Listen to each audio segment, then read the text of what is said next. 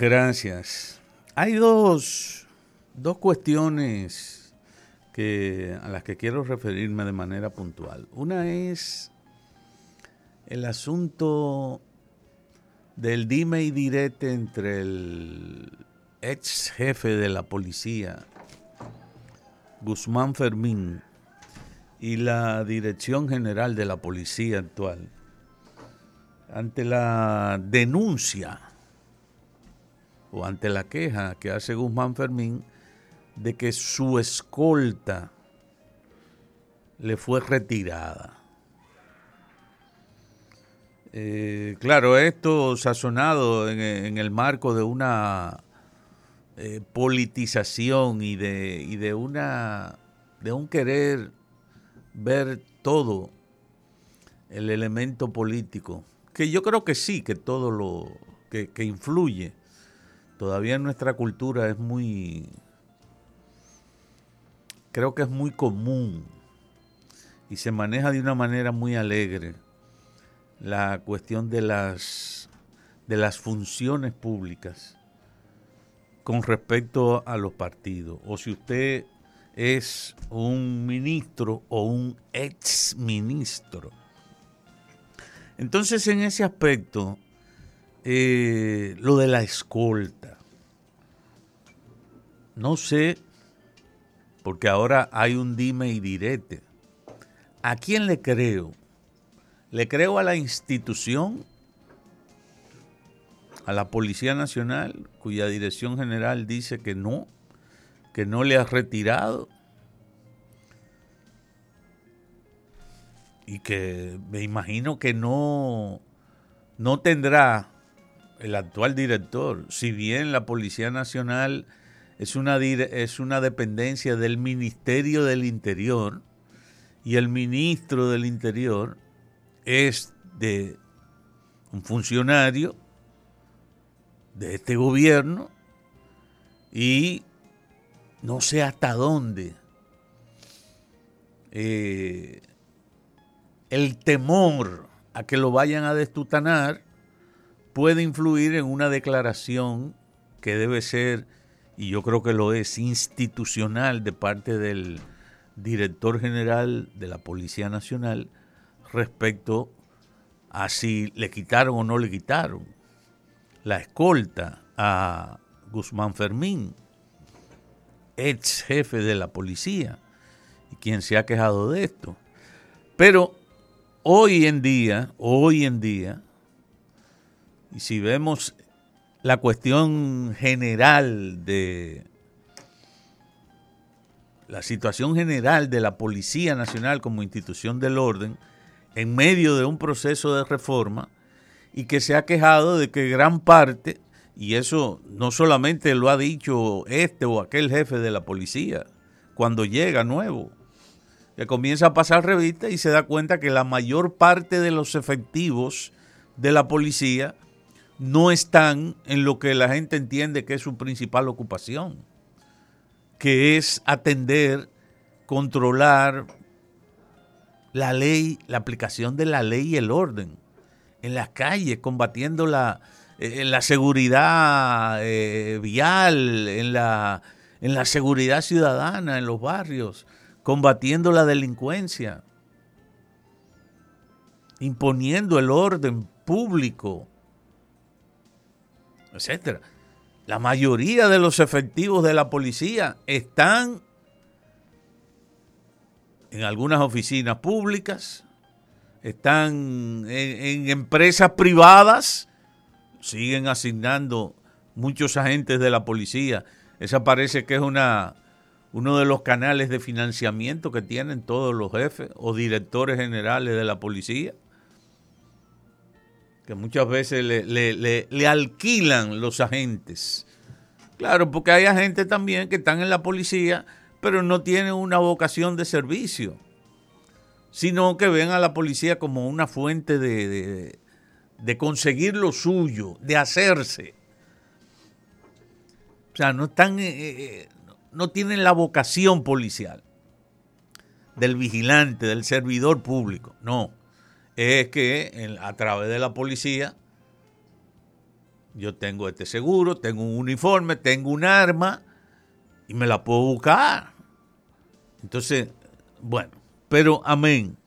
Ahora, ustedes saben cuántos, y esto, bueno, porque lo he escuchado de gente, no, no, no he visto la ley orgánica, no sé institucionalmente cuántos agentes y oficiales le tocan de escolta a un general. A un general, pare usted de contar, no estoy hablando de un teniente general, de un, de un eh, mayor general o menor o como sea. Un general. Lo escuché de un, de un precisamente de un policía, de un oficial de la policía. Le tocan 12 agentes. A un general le tocan 12 agentes de corta. Sí, bueno, puedo estar equivocado, porque no lo sé, no lo sé, no he visto, no he visto eso. Pero óigame, le tocan, hasta oficiales le tocan, y le tocan que si yo cuánto, y un teniente, y, que si yo qué sargento, y 12 oficiales le tocan de escolta a un general. Sea en el ejército, sea en la policía, eso es una barbaridad. Una barbaridad. Y más si usted es ex jefe, o sea, nada. Nada, porque usted ya usted ah, usted es de esa de ese grupo, le iba a decir pandilla, pero no voy a decir pandilla, no voy a decir ese término. Entonces, óigame, no, no, no puede ser que de además de que la mayor parte del cuerpo policial que debe de estar, no sé cómo andará la cosa después que comenzó este proceso de reforma, que no lo veo adelantando mucho tampoco, porque tampoco es fácil. Hay muchas cosas que cambiar, comenzando por la mentalidad, que es una cosa terrible. No hay, ya, ustedes saben, la, la costumbre hasta hace ley.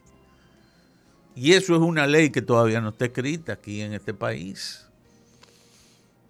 Bueno, pero entonces, mientras, mientras se aclara definitivamente si Guzmán Fermín tiene razón cuando dice que le quitaron la escolta y la Dirección General de la Policía eh, también diciendo que no le han quitado la escolta, entonces en lo que eso se resuelve, vamos a ir pensando también que dentro de este proceso de reforma sería importante revisar esa cuestión.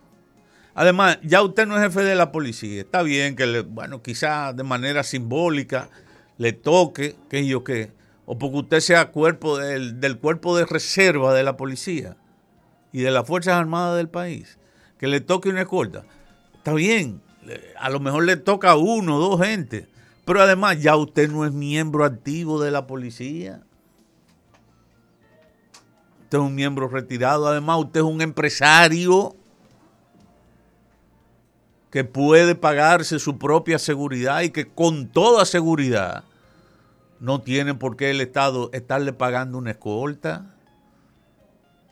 Cuando usted está atendiendo sus propios negocios y además de eso es miembro activo y dirigente de un partido político de la oposición. Entonces, ¿qué es lo que usted quiere? ¿Seguir eh, con la tajada del león? Bueno, esa, ese es un punto que lo dejo incluso como reflexión. Eh, o lo propongo como para que reflexionemos en relación a eso a propósito de esta queja.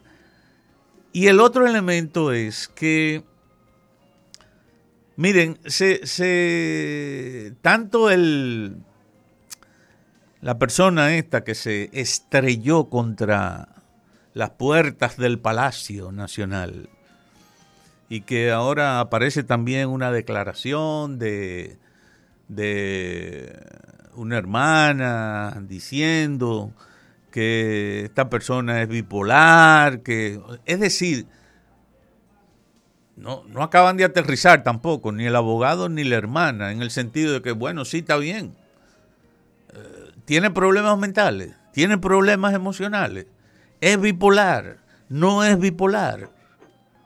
¿Cuál de los dos polos es el que, el que más jala? Bueno, no, no vamos a relajar con el asunto, pero usted puede ser bipolar, usted puede tener problemas mentales, pero si usted comete un crimen, eso no lo exime del castigo. Quizá usted podrá pedir un tratamiento de acuerdo a las circunstancias que se puedan probar, porque mientras tanto, lo que puede pasar con toda seguridad es lo que le pasó a un señor borracho, es decir, enajenado momentáneamente, que vio un toro que venía para encima de él. Pero él estaba viendo dos toros. Y esto es un cuento de Juan Bosch. Él vio dos toros y pensó en algún momento que uno de los dos toros no era real.